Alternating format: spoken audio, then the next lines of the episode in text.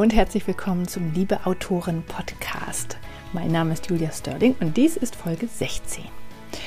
Heute habe ich Clara Gabriel bei mir zu Gast und ähm, Clara habe ich entdeckt, als ich mich nach ähm, USA-Kleinstadtromanen umgeschaut habe und ich bin tatsächlich über ihre tollen Cover gestolpert.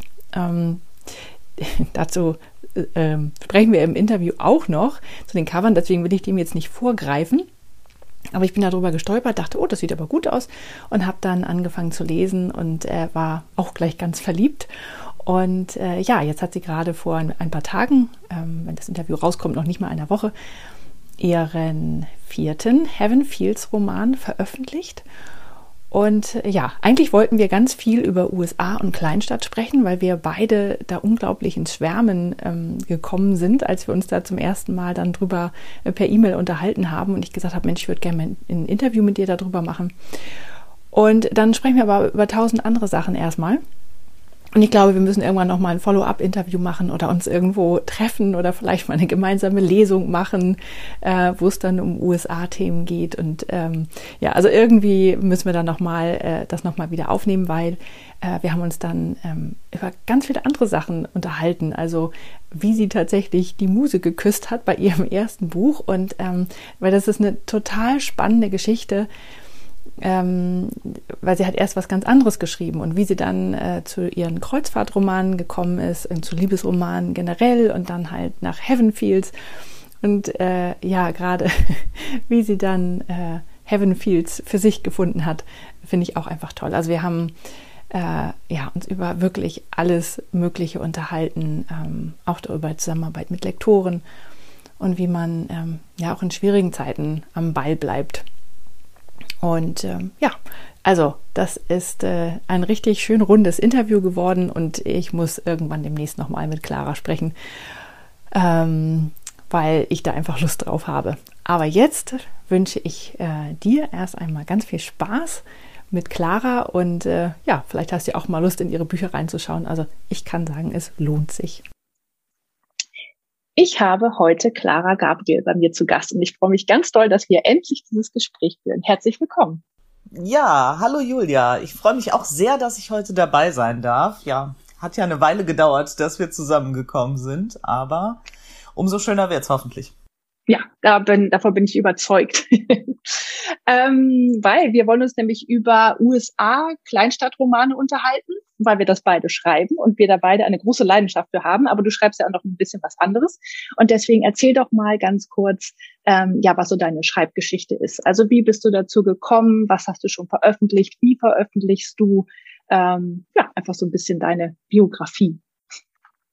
Ja, ich ähm, sage mal so ein bisschen, ich bin dazu gekommen wie die Jungfrau zum Kind. Also eigentlich ähm, habe ich als Kind schon geschrieben, aber dann halt ganz lange nicht. Und dann ist mir vor ein paar Jahren durch Zufall eine alte Postkartensammlung in die Hände gefallen.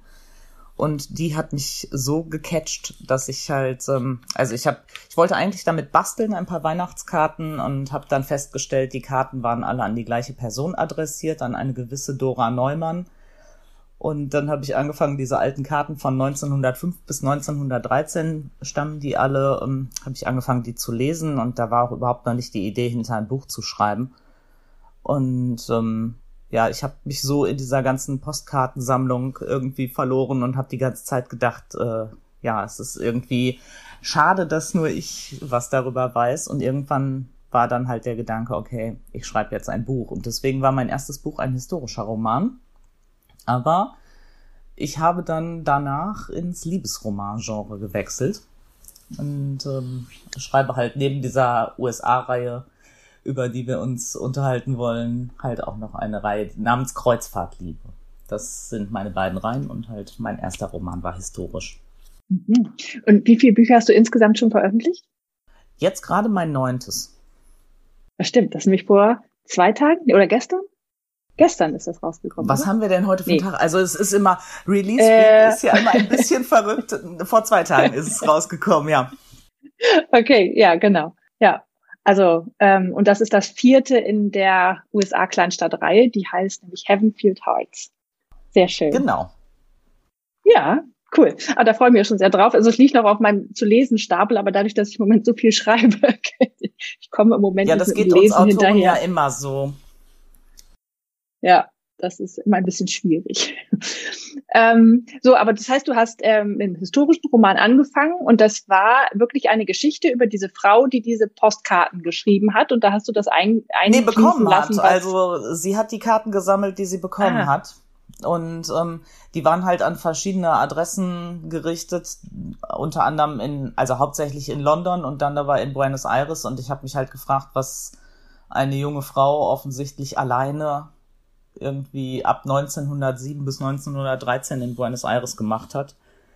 Und das, der Gedanke hat mich halt nicht mehr losgelassen. Und auf den Karten stand im Prinzip ja auch gar nicht großartig irgendwas drauf. Also was halt Menschen so auf Postkarten schreiben, sowas wie hier ist es sehr kalt, wir haben den Ofen angeworfen und der Onkel Willi ist krank.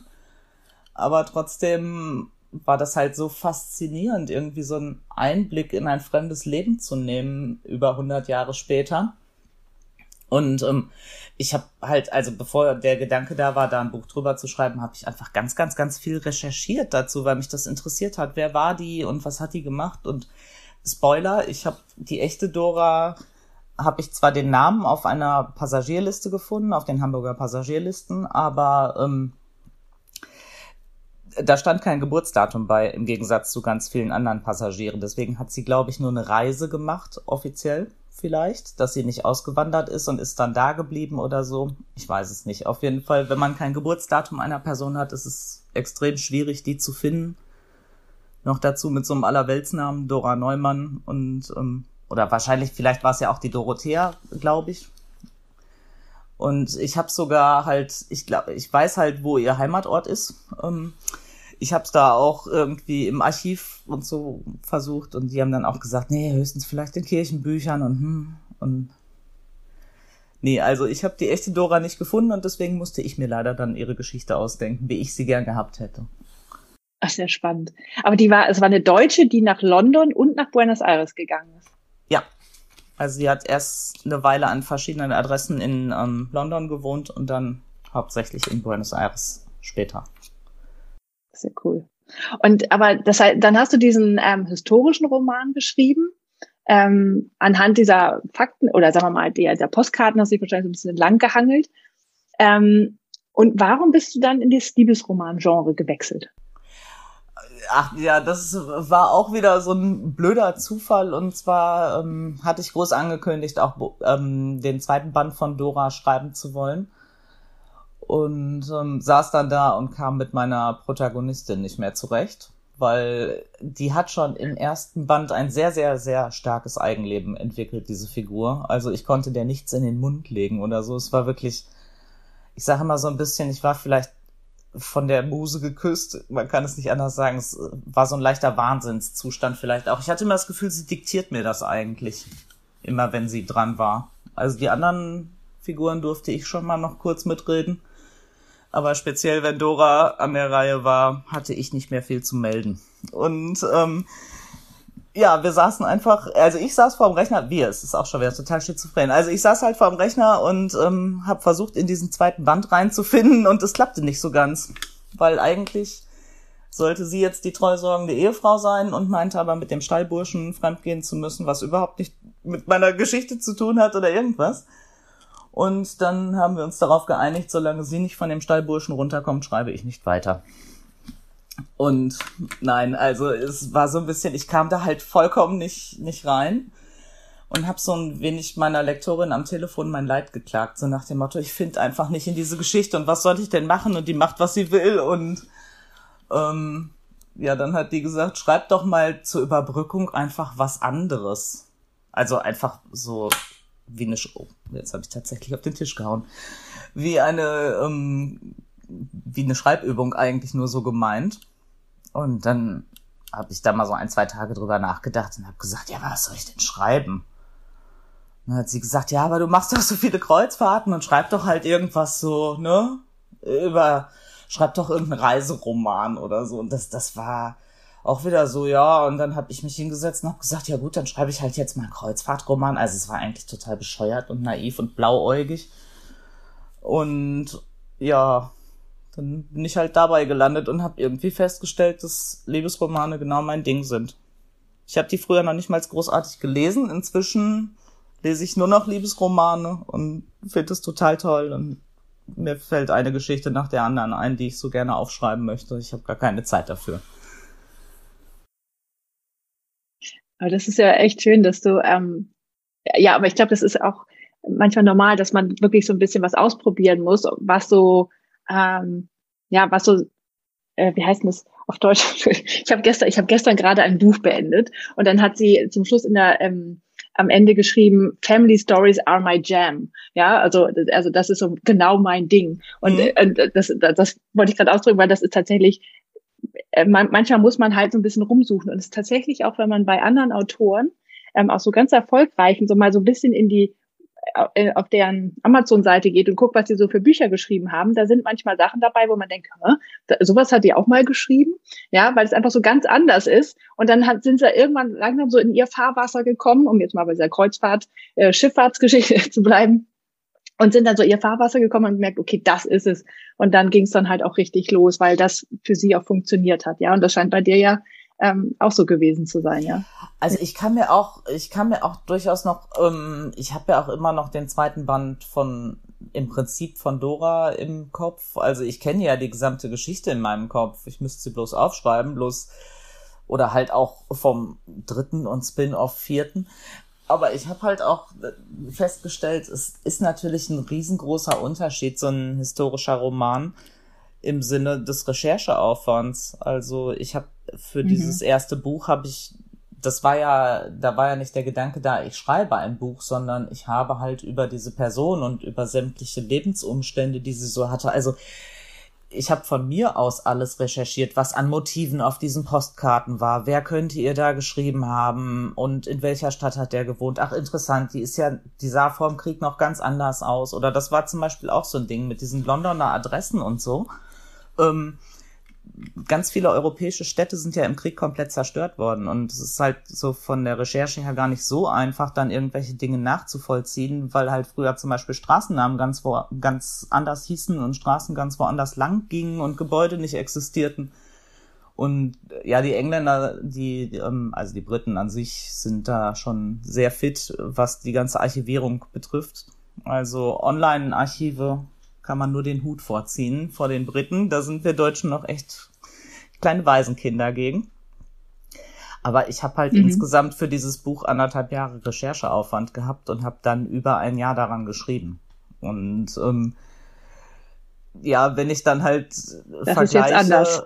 ja, eben. Also ich, ich habe ja immer noch einen Vollzeitjob und ich schreibe ja nur nebenher und hauptsächlich am Wochenende oder abends und ähm, deswegen, wenn ich dann halt vergleiche, ja, okay, wie viel, wie viel Zeit muss ich aufwenden, um ein Buch zu veröffentlichen, dann, also es juckt mich ja schon noch, aber es ist für mich nicht mehr so attraktiv im Sinne von, ich habe halt so viele Geschichten in meinem Kopf und dann denke ich mir ja, okay, wenn ich, wenn ich die zweite Dora schreibe, muss ich halt auf drei Heavenfields verzichten. Und das will ich dann auch nicht. Das also, wollen wir nicht. Das ist echt schwierig. nee, so. Das wollen auch deine Leser nicht. Nee, und das ja. sind, also das ist echt dieser Spagat. Oder ich habe auch ein angefangenes Urban Fantasy Projekt in der Schublade liegen, wo ich total Bock drauf hätte. Aber es ist halt wieder ein komplett ganz anderes Genre und naja, da ist einfach auch dann die Zeit noch nicht reif für. Ja. Ja, alles zu seiner Zeit. Ein Satz, den ich gerade heute in meinem Buch geschrieben habe, in meinem Zeitreiseroman. Sehr ja, schön. Zeitre Zeitreise ähm, hätte ich auch total Bock drauf. Also das ist auch so was. Ich, ich sage ja, ich kann mir total viel vorstellen zu schreiben. Bloß ähm, die Zeit. Mhm. Ne? Und dann sitzen ja. einem ja auch wieder die Leser im Nacken. Jetzt ist seit zwei Tagen mein Buch da und sofort sagen ja dann die ersten, oh toll, ich habe es ganz schnell gelesen. Wann kommt das nächste? Wo man sich als Autorin denkt, ja, ich brauche jetzt erstmal ein paar Monate, um daran zu arbeiten. In der Tat. Wie ist denn das? Ähm, finden dich denn deine die Leser jetzt ähm, auch noch über diesen historischen Roman oder kommen die eher über deine neuen Romane und finden dann auch mal den historischen? Genau, also inzwischen würde ich sagen eher letzteres. Am Anfang war es natürlich umgekehrt. Und ähm, ich war ja auch immer dann auf Social Media sehr aktiv. und inzwischen ist halt natürlich schon, dass über die Liebesromane neue Leser kommen. Und ich sehe das ja auch bei den Newsletter-Abonnenten zum Beispiel. Ähm, das, äh, also ich, ich werbe jetzt nicht riesengroß aktiv darum, aber natürlich hinten im Buch ist ein Link drin und dann sehe ich ja, wer sich zum Newsletter anmeldet. Oder was heißt wer? Ja. Ich sehe natürlich eine E-Mail-Adresse, ich weiß natürlich nicht, wer das ist. Genau. Ähm, insofern ist es ja immer ein bisschen, bisschen seltsam auch mit dem, mit dem Newsletter schreiben, weil also bei mir ist es zum Beispiel sehr, sehr gespalten, diese Followerschaft dadurch, dass äh, die Dora halt ähm, schon ein sehr spezielles Buch auch war und ich da auch viel, wie gesagt, auf Social Media gemacht habe. Zum Beispiel habe ich auch auf meiner eigenen Internetseite im ersten Jahr einen Adventskalender gemacht und da habe ich halt jeden Tag Fragen zum Buch gestellt oder halt auch zu den Lesern ganz persönlich. Und ähm, dadurch, dass da auch wirklich einige Leute teilgenommen haben und teilweise auch sehr lang und persönlich geantwortet haben, habe ich immer so das Gefühl, ich kenne meine Leser alle. Und das ist natürlich inzwischen Quatsch. Wenn sich irgendjemand anmeldet, dann kenne ich die eben nicht mehr. Das muss ich mir manchmal halt so vor Augen führen. Ähm, ja dass die auch mich ja nicht so, also ich habe halt einerseits natürlich diese Leute, die mich die ganze Zeit schon begleiten und über die ich mega dankbar bin, also diese echten Clara-Fans, was, was man am Anfang natürlich auch überhaupt nicht für möglich hält, dass es Leute da draußen gibt, die halt wirklich auf das Zeug stehen, was man so macht und so, und das erste Mal Fanpost, das war schon, das war total schräg. Ich nenne es immer so meinen persönlichen Fitzek-Moment halt. So, dann fühlt man mhm. sich mal so fünf Minuten berühmt, wenn man irgendwie echte Fanpost bekommt. Das war was total abgefahrenes. Das, da, da hatte ich natürlich überhaupt nicht mit gerechnet, als ich dieses erste Buch geschrieben habe. Das war ja was, was, was ich für mich gemacht habe, weil das einfach mich, ich war besessen von dieser Frau und ihren Postkarten, ohne sie zu kennen. Und ich musste das halt irgendwie wieder loswerden, dieses ganze Thema. Und das war halt irgendwie so meine einzige Möglichkeit. Okay, ich schreibe das jetzt alles auf und dann kann ich das mal wieder aus meinem Kopf verbannen, so ein bisschen. Und, ähm, hat das denn eigentlich geklappt? Dass du die aus deinem Kopf verbannt, ja, hat das eigentlich geklappt? Schon. Ja. Also äh, in der Zeit, wo ich geschrieben habe oder auch wo ich noch über die recherchiert habe, ich habe von der geträumt, ohne die zu kennen oder so. Also das war wirklich, ich sag ja, das war wie Besessenheit von irgendwas. Und ähm, insofern war das auch, ich glaube, das ist auch sowas, was ganz viele Autoren beim ersten Buch haben. Ähm, das, das schreibt man noch mit einer ganz anderen Grundeinstellung im Sinne von, also ich nenne diesen Zustand immer beseelt. So, ne, man, mhm. man sitzt vor seinem Rechner und weiß ja überhaupt nicht, wird das wirklich ein fertiges Buch und halte ich das bis zum Schluss durch? Und man macht sich ja auch vorher überhaupt keinen Kopf darum, wie lange das dauert, teilweise. Mhm. Also, äh, da, das, das war mir auch bei der Dora ja vollkommen egal. Und dann dann stellt man irgendwann fest, ja, okay, ich habe jetzt hier 167.000 Wörter geschrieben und wenn ich das normal setzen lasse, dann hat das Taschenbuch 700 irgendwas Seiten und das kann, das kann überhaupt niemand im Druck bezahlen, die Druckkosten und das will auch niemand für eine unbekannte Autorin. Ja, okay, dann setzen wir es ein bisschen kleiner und enger, was dann halt dazu führt, dass ich zum Beispiel mein eigenes Taschenbuch ohne Brille nicht lesen kann. Ja. Und ähm, ja, dann, dass dann halt Leute sagen, so, die kaufen das Buch und sagen, boah, da habe ich aber ganz schön lange dran gelesen. Dann sage ich immer, ja, es ist auch ein echt dickes Buch, es täuscht halt, ne? so, ja. wir mussten es ja noch bezahlbar darstellen. Ja. Und ja, also wie gesagt, wenn, wenn man das vorher so wüsste, wie viel, also ich habe mich ja nicht hingesetzt und habe gesagt, okay, so, jetzt schreibe ich mal ein Jahr lang. Das, das ist ja dann einfach so passiert. Und mhm. ich glaube, wäre man nicht so beseelt als Jungautor von dieser Idee, die man da hat, dass man unbedingt jetzt diese eine Geschichte zu Papier bringen muss, dann, dann wird die ja auch nie fertig. Mhm. Oder es gibt ja auch genug angefangene Erstlingswerke oder so. Aber trotzdem, man muss ja irgendwie so einen Funken in sich haben, der einen überhaupt über diese, diese lange Distanz Buchschreiben trägt. Das stimmt. Und nachher ruft man sich dann ein bisschen ein und dann geht es tatsächlich leichter von der Hand. Also man kann ja. ja. auch den Prozess ganz anders planen, wie du ja auch sagtest, ne? Jetzt ein, ein Dora-Roman, jetzt noch einer wären halt äh, so und so viel Heavenfields. Also dementsprechend weißt du ja schon genau, okay, ich brauche so und so lange. Wie lange brauchst du denn jetzt für so einen Roman, wenn du jetzt schreibst? Naja, es kommt halt drauf an, wie viel Zeit ich habe und ähm, Also wie viel ich erübrigen kann dafür, ich bin jetzt nicht so die wahnsinnig schnelle Schnellschreiberin. Also ich brauche schon so effektiv zwei, drei Monate in der Zeit, die ich halt habe, nämlich am Wochenende oder abends. Und dann braucht das ganze Jahr auch nochmal Lektorat, Korrektorat und die ganzen anderen Arbeiten drumherum. Insofern, mhm. also ich wünschte, ich wäre schneller, aber es geht halt leider nicht. Ja gut, klar, ich finde immer, wenn man also gerade noch einen anderen Job hat, ja, dann finde ich das sowieso eine Leistung. Ja, also ich habe ja den Luxus, dass ich es hauptberuflich machen kann. Ähm, und äh, das ist, also ich, ich habe es ja jahrelang probiert, das nebenher zu machen. Bin dann oft morgens um fünf aufgestanden, um dann zu schreiben, aber hm, da bin ich zu nichts gekommen. Also ich habe es, ich habe es nicht geschafft, die Bücher fertig zu schreiben, ja, beziehungsweise ich habe mal so einen ersten Entwurf geschafft, aber dann hatte ich keine Lust, dass meine meine kostbare Zeit, die ich dann hatte, zu, äh, zum Überarbeiten zu nehmen und habe dann lieber das nächste geschrieben, weil mir das Schreiben an sich so einen Spaß gemacht hat. Hm. Ähm, und äh, deswegen habe ich ganz viele angefangene Erstlingssachen da liegen quasi, also 20 Jahre Erstlingswerke quasi. und äh, ja, weil ich einfach das immer nebenher gemacht habe. Und jetzt, seit ich das hauptberuflich mache, äh, ist da schon eine ganz andere Taktung drin tatsächlich. Also ich finde da schon zwei, drei Monate zum Schreiben für einen Roman nebenher, finde ich schon echte Leistung. Ganz ehrlich.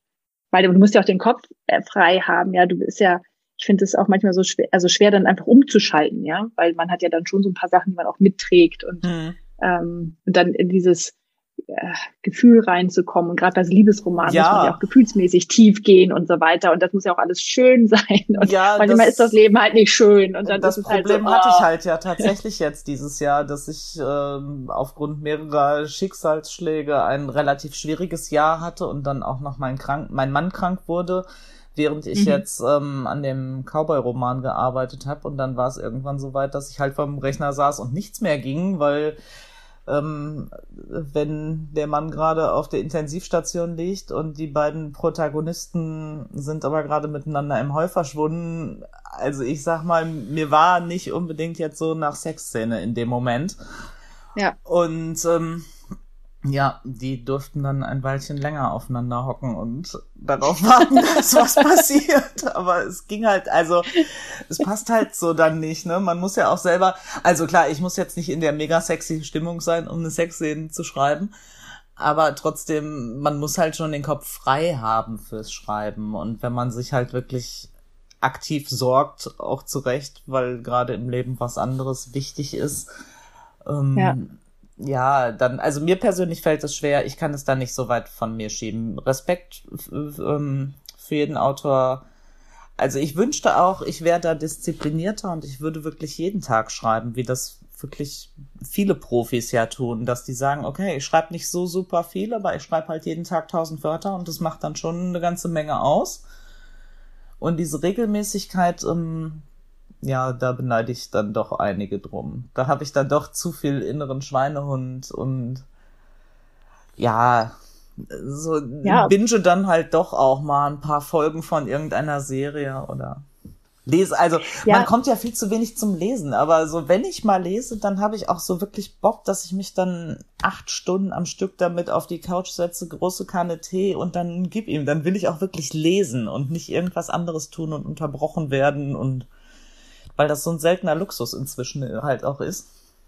Ja, obwohl ich glaube tatsächlich, dass wir als Autoren genau das auch brauchen, ähm, uns halt mal mit anderen kreativen Dingen quasi äh, aufzufüllen. Ja, also das ist wie so eine ähm, so eine Quelle im Grunde genommen, die man dann wieder füllt. Ja, mit äh, dass man äh, halt mal Fernsehserien guckt und man, man denkt ja schon irgendwie mit so, ah, guck mal, jetzt haben sie das so hm. gemacht, jetzt führen sie den Charakter ein, weil sie dann nachher ja. wollen, dass der das und das macht. Permanente Filmanalyse, genau. Genau.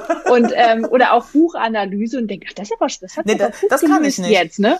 Das kann nee? ich überhaupt nicht. Nee, wenn ich lese, dann lese ich. Also ich bin, beim Lesen bin ich wirklich doof für technische Kniffe und, und Dinge, die andere Autoren da gerade tun.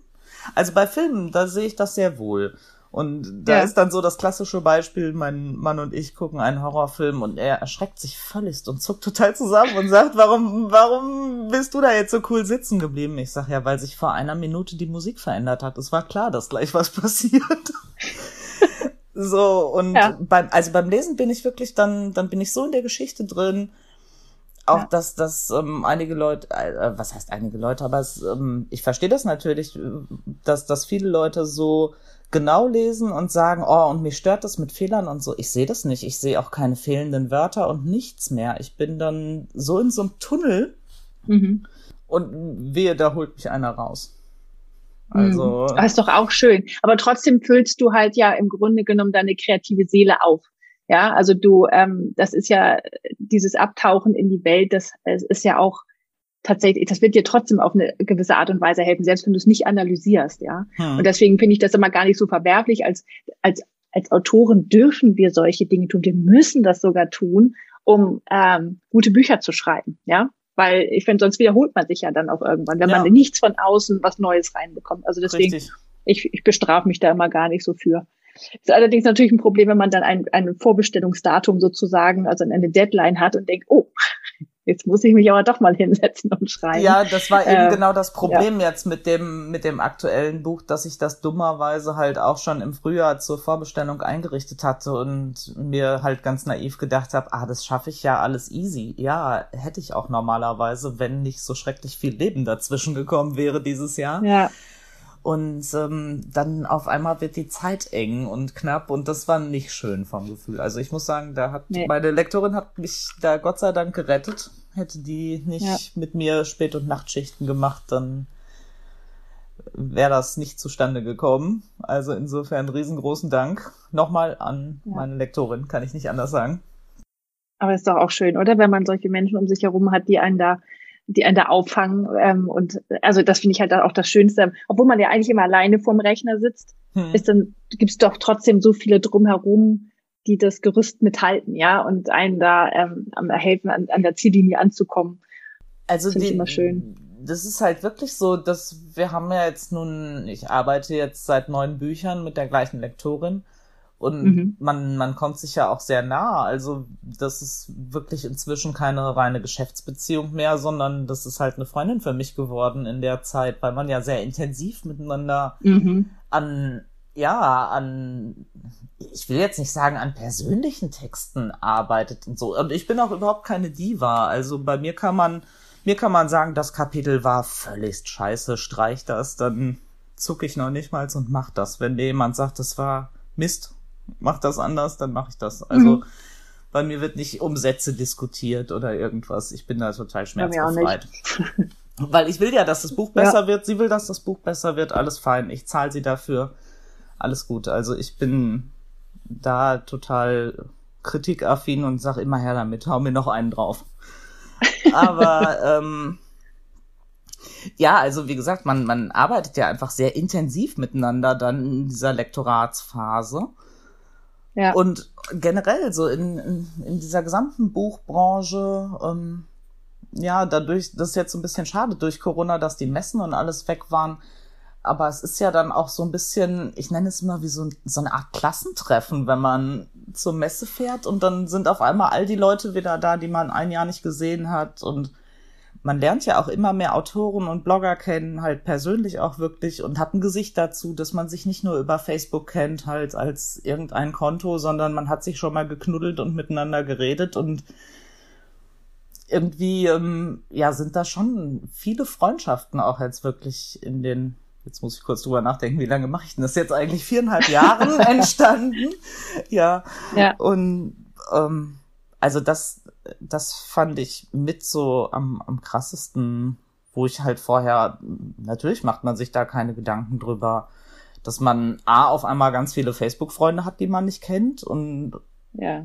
dann aber eben aus dieser, ich, ich nenne es jetzt mal relativ anonymen Bubble, eben dann doch echte Freundschaften auch werden im Laufe der Zeit. So, das ist mega toll, finde ich. Ja. Ja, das geht mir auch auf jeden Fall so. Und ich, äh, ähm, ich habe ja quasi mit Corona angefangen äh, und ähm, bin halt ähm, ja, also ich, ich habe noch keine Messe erlebt, als äh, zumindest nicht als veröffentlichte Autorin. Und äh, Nein, bin, du, du also, hast doch nicht mit Corona angefangen zu veröffentlichen. Doch. Du hast doch schon so super viele Bücher, um Himmels Willen. Wie schnell schreibst du das?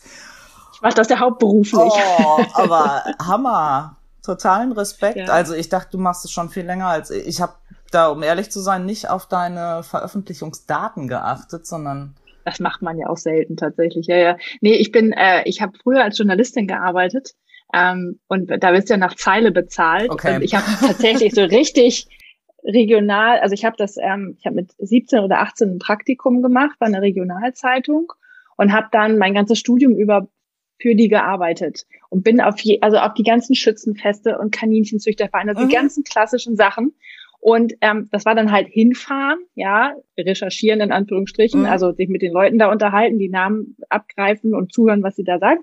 Und dann wieder nach Hause fahren, schnell schreiben, das Ding wegschicken, fertig. So, und dann wurdest du halt nach Zeile bezahlt. Und dann lernst du echt schnell zu schreiben. Also so richtig schnell. Ich habe das als Schülerin, als Nebenjob bei der Lokalzeitung gemacht, aber da habe ich nicht schnell schreiben gelernt, weil ich hatte ja dann nur den Bericht vom Kaninchenzüchterverein, aber ich kenne genau ja. das, deswegen, dass ich grins gerade die ganze Zeit. Ja, genau. Und das habe ich halt gemacht und ich habe dann halt später sozusagen bin ich dann noch zu größeren Zeitungen ähm, gekommen. Da musste man ein bisschen sorgfältiger arbeiten, aber da habe ich dann gelernt. Also ich habe dann zum Beispiel ein Praktikum bei der FAZ gemacht und äh, beim, beim Stern und so weiter. Und da lernst du dann halt, du gibst einen Text ab und dann kommt er zurück und dann sind noch zwei Worte nebeneinander, die du nebeneinander gestellt hast. Ansonsten ist alles anders. Und dann lernst du irgendwann das nicht mehr persönlich zu nehmen. Ja, also das mhm. ist dann, also ich bin da auch völlig schmerzfrei. Also wenn jemand, der das professionell macht, sagt, so und so ist es besser, machen wir das so fertig aus. Ich habe einfach keine Zeit und keine Lust, mich dann da lange mit aufzuhalten und jedes Wort zu falschen. Und das ist, das ist, das ist mir echt zugute gekommen. Und wie gesagt, ich mache es hauptberuflich und dann, dann geht das halt sehr, sehr schnell mit dem Schreiben. Und ich habe eine Zeit lang diktiert Mhm. Das geht dann auch schnell. Also, weil da schaffst du dann auch locker mal 4000, 5000 Worte in der Stunde. Ja, ja also, das ist schon cool. Die, die alberne Fantasie hatte ich auch und habe mir natürlich dann auch Dragon zugelegt und ich kaum, dass ich, also jetzt so hier übers, übers ähm, Headset mit dir quatschen, ist kein Problem, kein Ding. Aber sobald ich dieses Headset aufhabe und soll diktieren und sehe dieses weiße Blatt Papier, ich weiß, man soll auch nicht da hingucken, man soll ruhig woanders ja. hingucken. Aber ich bin dann sprachlos. Ich sitze da wirklich ja. stumm vor, starre verzweifelt eine Stunde lang dieses weiße Blatt an und denk mir dann, nee, komm, das nützt nichts, tipp doch einfach. Also ja. diktieren hab, fällt mir sau schwer. Ja, ich habe das eine Zeit lang, ähm, also ich hatte so Probleme mit dem Handgelenk mhm. ähm, und habe halt gedacht, okay, das wird, also es war anderthalb Jahre so und das wurde nicht besser. Und ich dachte, okay, dann, dann kannst du nicht als Autorin arbeiten, wenn du halt dein äh, ja, ja, dein, ja. Äh, dein Handgelenk so, so problematisch ist. Und dann habe ich halt nach einem anderen Weg gesucht. Und ich habe es auch nicht hingekriegt zu diktieren, wenn ich da drauf gucke. Und dann bin ich spazieren gegangen. Deswegen kenne ich auch die Sprachmemo-Funktion von meinem Telefon okay, ja. ganz gut. ähm, ich habe dann einfach so ein Ansteckmikro und äh, gehe dann spazieren und diktiere. Das war mal so ein bisschen merkwürdig, wenn einem jemand entgegenkommt. Ähm, äh, ja, weil die denken natürlich, was macht die denn da? Ja, aber man hat's ja aber, sowieso im Kopf. So ja, ja, aber in, in, genau. in den akuten Schreibphasen, ich sage mal, ich bin auch dann so gar nicht lebenstauglich in dem Sinne, weil in meinem Kopf streiten sich gerade meine Protas oder so. Oder ja, genau. und ja, insofern bin ich immer sehr dankbar, dass zum Beispiel mein Mann, ähm, dass der kocht auch. Ansonsten wäre er wahrscheinlich zwischendurch verhungert. So in oh. den ganz akuten Schreibphasen. Aber das ist dann immer dann, nö, der kommt dann damit klar und dann irgendwann höre ich ihn rufen und gehe schnell was essen und darf dann weitermachen. Also es ist schon ganz Ach, toll, so, so vom Support ja. her, ja. Ja. Ja, bei uns ist das, ich kriege zwar auch guten Support, aber bei uns ist zum Beispiel schon so, dass die Kinder sich manchmal bei ihren Freunden entschuldigen, dass es unaufgeräumt ist, weil Mama schreibt gerade wieder. ja, überhaupt aber mit es, Kindern habe ich da halt einfach Respekt liegen, ja. vor. Also ja. das ist ja schon schwierig, ne? Und die, die haben natürlich Vorrang zwischen den, vor dem ganzen anderen Mist, den wir Autorinnen so tun weil das ist nun mal das echte Leben im Gegensatz zu dem, was wir uns alles komisches ausdenken. Ja, obwohl meine Kinder wissen auch, dass ich glücklicher bin, wenn ich schreiben kann, als wenn ich schön, nicht kann. Ja. Also das ist schon ganz gut. Und die fangen auch selber schon an, Geschichten zu schreiben. Und ähm, also das finde ich dann auch echt nett, also das denen so vorleben zu können. Mhm. Ähm, also ja, das ist sehr schön. Ja, und dann platzt ja auch das Mutterherz vor Stolz, wenn die Kinder schon anfangen, selber zu schreiben. Äh, ja, das stimmt. Das ist schon, schon ganz nett. Ähm, So, aber wir waren eigentlich, eigentlich wollten wir doch eigentlich noch mal eigentlich ein bisschen über USA, über USA Genau. Kleinstadtromane reden, genau. genau, was mich das, fand ich das Lustige, ähm, dass ich, ich habe dich natürlich gefunden, weil ich äh, äh, die auch selber gerne lese, ja. Also das mhm. ist genau mein mein Leseding. Ich habe ja vier Jahre in den USA gelebt und lese auch viel auf Englisch, aber ich finde es halt auch schön, auch von Deutschen geschriebene USA-Kleinstadtromane zu haben.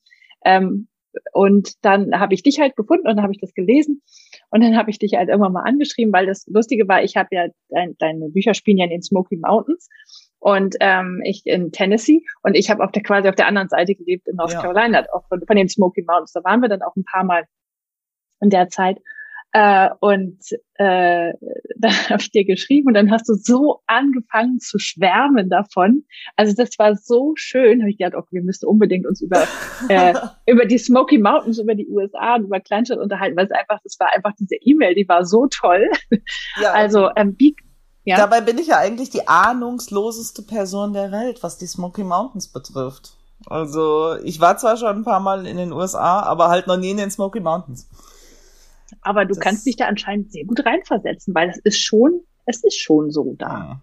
Ja, ja ich ähm, bin sehr aktiv auf, also äh, es war halt so, auch diese ganze Heavenfield-Geschichte war ja auch wieder so ein Ding. Ähm, eigentlich hatte ich die Reihe Kreuzfahrtliebe und dann habe ich irgendwie eine, ein Gewinnspiel gesehen, da sollte man eine Kurzgeschichte einreichen und konnte zwei Wochen ein Wohnmobil gewinnen. da habe ich gedacht, ach so cool, zwei Wochen ein Wohnmobil durch die Gegend fahren, bisschen so so ein Schreibretreat oder so, das wäre ja cool, schreibst du mal eine Kurzgeschichte.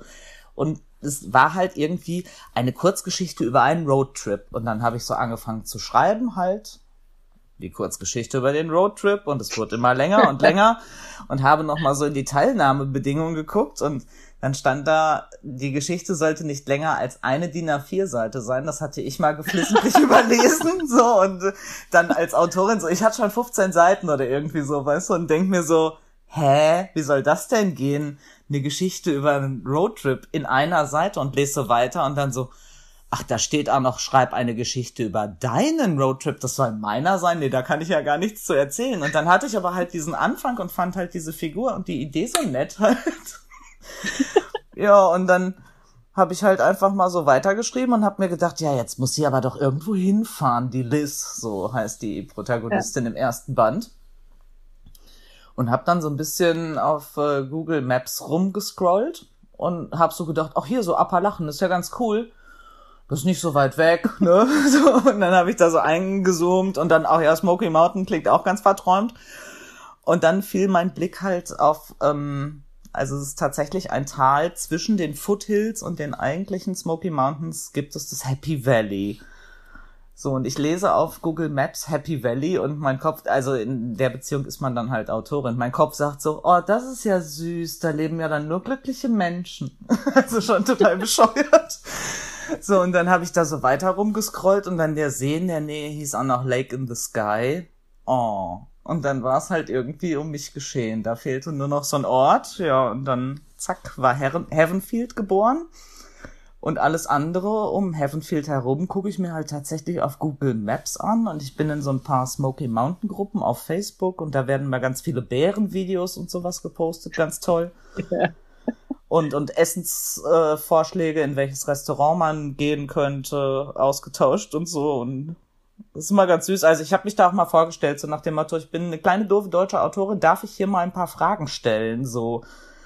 Weil es gibt halt einfach so Dinge, die kannst du nicht googeln oder äh, ja. einfach unter Riesenaufwand, sowas wie, wenn ich um diese Jahreszeit aus dem Fenster gucken würde und sehe einen Schwarm Vögel, welche Art von Vögeln wären das? So, das kann ja, genau. halt nur jemand beantworten, der da lebt oder mal war oder und ja. ähm, ja, deswegen bin ich halt in diese Gruppe eingetreten und ich frage da auch nicht großartig was. Aber ich habe tatsächlich, wie halt die Amerikaner so sind, ähm, ich habe da halt so einen Vorstellungspost gemacht und halt gesagt, so nach dem Motto, hier, ich bin deutsche Autorin und ähm, irgendwie würde gern mal ein paar Fragen stellen.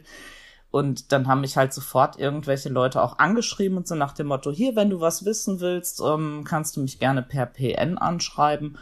Und ja, jetzt bin ich da irgendwie so mit zum Beispiel einem pensionierten Lehrer befreundet. Das ist immer ganz praktisch, weil der ist wahnsinnig gebildet und weiß ganz viel und hat auch Zeit und Bock und der freut sich halt, wenn ich dem zwischendurch mal irgendeine Frage stelle oder so. Also es ist, also die Amerikaner sind ja wahnsinnig hilfsbereit, was sowas ja. betrifft, einfach alles. Ja. Ja. Und, das ja. stimmt. Aber, aber ja, genau so muss man es machen. Also das ist doch total schön. Und vor allen Dingen, ich finde diese Geschichte halt auch so schön, ja, wie du da so hingekommen bist mit der Kurzgeschichte und dann äh, hast du die da einfach hinfahren lassen, weil du es gegoogelt hast. Ich finde das einfach, ich finde das so grandios. Aber so, so, ja, ich wenn man sich so treiben halt lässt, dann so in Heavenfield so verliebt so und ich hatte an ja. dieser ersten Geschichte so viel Spaß und habe halt gedacht so, oh ja cool, so äh, also die musste ja irgendwo ankommen. Eine Geschichte über einen Roadtrip ist ja immer sehr schwierig. Ähm, also klar, kann auch funktionieren, so ein Roadmovie, aber ähm, im Prinzip bei einem Liebesroman geht es ja ums Ankommen und nicht ums Weiterreisen oder so. Und irgendwo genau. musst du halt die Leute dann mal hinschicken. Und ja. ich hätte die ja jetzt auch quer durch die USA fahren lassen können, aber das war halt nicht so zielführend von dem auch von dem Gefühl, was ich hatte. Also wahrscheinlich lag das auch daran, dass ich gerade zu diesem Zeitpunkt so eine Sehnsucht nach so Kleinstadt, Geborgenheit und was Gemütlichem mhm. hatte. Und das hat mich einfach so angesprungen und nicht mehr losgelassen. Und so geht's mir immer mit meinen ganzen Geschichten. So irgendwas, irgendwas springt mich springt an und an. dann muss ich das loswerden. Ja, aber es ist, das merkt man dem Buch auch an. Also, dass du dich auch selber so verliebt hast in den Ort. Und das ist auch, steht auch in den Rezensionen äh, drin. Ähm, das ist total schön. Ja. Ach, wunderbar. Und was ich ja noch faszinierend fand, also wo ich dann, äh, ich wollte dich dann ganz toll nach deinem Coverdesigner fragen. ja. Und dann sagst du auch noch, den mach ich selber. Ja. Fand ich sehr schön. Also, weil deine Cover sind, also die sind auch so toll und die sind so auf den Punkt. Also ich, ich finde es echt toll, was du kannst, ja. Ja, das darf man ja immer, gerade unter Self-Publishern darf man das ja nicht laut sagen, dass man seine Cover selber macht, weil man dann sofort in der Luft zerrissen Wenn sie wird. Gut sind, schon. Irgendjemand, ja, aber irgendjemand kommt immer sofort um die Ecke und will dir halt erzählen, ey, du brauchst auf jeden Fall unbedingt einen professionellen Coverdesigner. Und dann denke ich mir mal, ja, dann guck doch, also deswegen sage ich das meistens nicht so laut. Ähm, weil ich mir dann halt immer denke, ja, dann guck doch erstmal mein Cover an und wir reden noch mal drüber. Aber ähm, ja, mal ganz halt kurz Spaß als dran. Info. Ich habe, als ich meine Carolina Creek-Reihe geplant habe äh, und meinen Coverdesigner gebrieft habe, waren deine Cover dabei als äh, als so will ich es ungefähr haben. Ja, also so stelle ich mir das vor. Ich habe ihm eine ganze Reihe geschickt und gesagt, okay, die Richtung, die mag ich. Was können wir da draus machen? Also deine Cover waren dabei, nur zur Info also auch die Heavenfield sahen ja vorher anders aus. Das ist ja nicht so, dass ich mich hinsetze. Ich bin ja keine professionelle Designerin. Ähm, ich setze mich ja nicht hin und dann hau das mega Cover raus, sondern die hatten halt auch so ein äh, relativ Standard Liebesroman-Cover, nenne ich es jetzt mal. Und irgendwie hatte ich das Gefühl, nee, das ist es noch nicht so richtig. Mhm. Und ähm, das ist halt eines meiner Hobbys, ist ähm, Digital Scrapbooking. Also insofern hatte ich mich halt vorher schon sehr intensiv mit Photoshop und, und halt einfach Fotobuch machen privat beschäftigt. Ähm, sonst hätte ich mir das auch nicht zugetraut, selber jemals meine Cover anzupacken. Und ich habe aber immer ja. halt so gedacht, bei den Heavenfield-Covern, ich habe immer so mit einem Auge auf die Redwood Love Bücher geschielt und ja. habe immer gedacht, so das ist eigentlich das, wo mein Herz sagt, so die sind cool, so sowas hätte ich auch gern. In vielleicht noch ein bisschen scrapbookiger und ähm, ja, dann haben die angefangen, die Virgin River Reihe umzutapezieren und auf einmal mhm. kriegten die Virgin River Bücher auch diese schönen Cover, weil bei Redwood Love war es ja noch so ein bisschen, ja, es sehen aber nicht so viele andere Bücher so aus und hm, und ob das jetzt so gut ist, weil da gibt's ja auch immer diesen Tipp, so, oder was heißt Tipp, aber so nach dem Motto, ja, guck dir alle anderen Cover in deinem Genre an, was zieht und was gut verkauft und so. Und das waren halt alles immer so dieses Paar im Himmel, unten drunter Landschaft, jo, hatte ich auch erst und das war aber irgendwie nicht ich, so, das war nicht meins. Und dann habe ich halt, wie gesagt, so bei Redwood Love und bei Virgin River mir das zweimal angeguckt, dass irgendwelche anderen Autoren so Cover bekamen, die ich gern gehabt hätte. Mhm. Und ähm, habe mir dann quasi selbst die Erlaubnis gegeben, so ja, mach doch einfach, wenn du, also wenn ich Bock auf Scrapbooking ja. habe, dann Ja. Du kannst es ja auch. Und dann habe ich es ja. halt einfach mal ausprobiert, so wie kommt denn das an? Und alle waren direkt so, oh, das ist ja toll. Und ja, dann wusste ich. Ja. Oder beziehungsweise, nee, noch viel bescheuerter. Ich habe ähm, ich habe ganz heimlich still und leise einfach mal zwei Cover getauscht und so mal gucken, ob sich das jetzt besser verkauft oder so. Und ähm, dann, dann war ich ähm, von einer relativ großen Facebook-Seite in einem Beitrag markiert worden mit beiden neuen mhm. Covern, so nach dem Motto, oh, guck mal hier, was für eine tolle Reihe. Und ich wollte das eigentlich noch so ein bisschen geheim und unterm Radar halten. Und jetzt hatte diese große Seite halt den Beitrag gemacht, ja gut, und dann musste ich halt auch mal offiziell bekannt geben, ja, ich habe die Bücher umtapeziert, weil Leser mögen das ja nicht so gerne, wenn Reihen dann anders aussehen. Ja. Ähm, ja, aber es kam dann halt doch so gut an, dass alle die neuen Cover wollten, insofern. Also sehr, sehr cool, was du alles kannst. Ja, aber ich das glaube, ist alles müssen, immer nur so ja? Learning by Doing und ich tapp da immer alles nur so rein. Also bei mir ist wenig mit, mit Absicht in dem Sinne. Ich mache immer einfach, wie ich meine, so. Das, das passt jetzt Ach. schon. Oder dann, das ist auch so was, dass ich immer so am Anfang gesagt habe, ah, ich will aber so besondere männliche Protagonisten, also halt besonders im Sinne von einfach so ein Durchschnittskerl von nebenan, halt jetzt nicht den Millionär oder so. Ja, merkt man dann halt, dass ein Handwerker nicht so besonders sexy ist, ne? Also das, man lernt. Das ist, wenn man als Autorin immer meint, man wüsste alles besser und müsste mit dem Kopf durch die Wand, das ist manchmal nicht so gut. Ich finde, das ist alles einfach ähm, Möglichkeiten zum Lernen und dann wächst man da dran und macht es halt nächstes Mal anders. Aber nach Heaven fehlt jetzt auch nicht der Millionär, hat er jetzt auch nicht so richtig hingepasst. Ja, doch, irgendwann wird ja schon mal vielleicht ein Typ vorbeikommen, der ein bisschen mehr Kohle hat.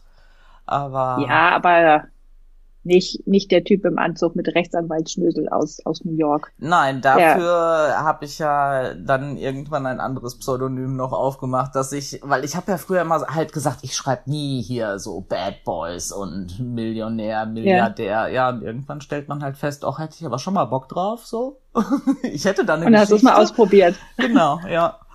ja. Und probierst alles aus. Ich sag ja, schön. ich tapp da immer so rein und teste dann halt. Super cool. Du, ich glaube, wir müssen mal langsam zum Ende kommen, obwohl ich noch wirklich noch sehr, sehr viel lange, äh, sehr, sehr viel lange, oh Gott, ist mein Deutsch.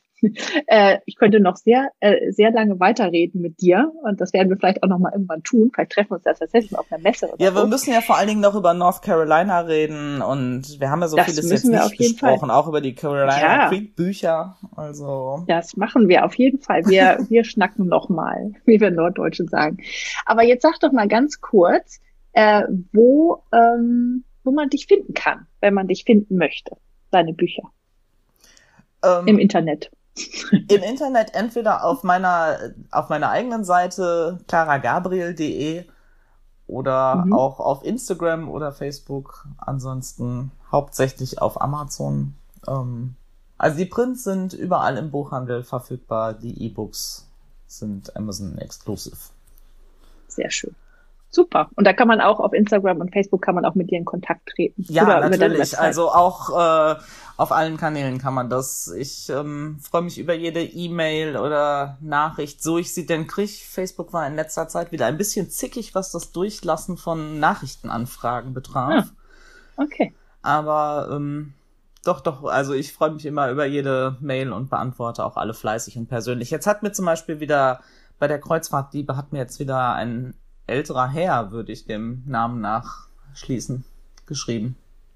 Ach, wie schön. Also es ist manchmal schon ganz lustig. Ich, ich freue mich, das ist auch bescheuert, ne? Aber als Autorin von, ich, ich nenne es jetzt mal so Frauenbüchern, freue ich mich dann irgendwie immer noch mehr, wenn auch Männer zwischendurch äh, die lesen ja. und dann halt auch offenkundig daran Spaß hatten, so, weil sonst würden sie mir ja nicht schreiben.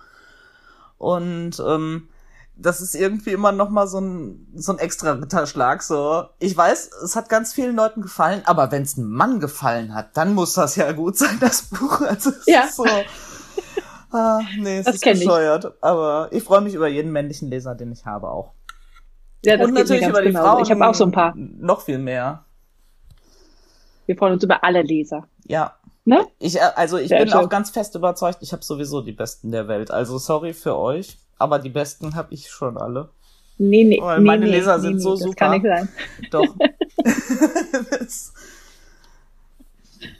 Also, ähm, liebe Clara, vielen, vielen Dank. Äh, wir sprechen auf jeden Fall äh, bald mal weiter. Und äh, ja, wenn man dich finden will, dann ähm, im Internet, dann weiß man, wo man das tun kann. Und ähm, ja, ich hoffe, dass noch äh, ganz viele Bücher von dir kommen, weil ich lese die Heaven Fields Reihe wirklich sehr, sehr gern. Kreuzfahrt muss ich mir noch mal gucken. Aber ja, Heaven Fields ist gleichfalls. super. Also auch ähm, Carolina Creek darf natürlich auch noch ganz, ganz viele Extra-Teile bekommen. Aber ich, Kommt. Äh, ich denke, du bist dran, genau. Und Ich bin dran, genau. auf dass wir alle noch schöne viele USA-Kleinstadtgeschichten zu lesen kriegen. Auf jeden Fall. Da gibt es noch sehr viele Geschichten. Ja. Also, vielen, vielen Dank. Danke fürs Gespräch und einen schönen Abend. Danke dir auch. Wenn du Lust auf mehr Interviews mit tollen Autoren hast, dann schau am besten auf der Website www.liebeautoren.de vorbei. Dort findest du alle Interviews mit Links zu den Büchern der Autorinnen. Außerdem kannst du dort deine E-Mail-Adresse hinterlassen und erfährst immer gleich, wenn es ein neues Interview gibt. Du findest mich und den Podcast auch auf Instagram unter Autorin Julia Sterling oder auf Facebook. Ich freue mich immer über Nachrichten sowie Ideen und Anregungen. Vielen Dank fürs Zuhören.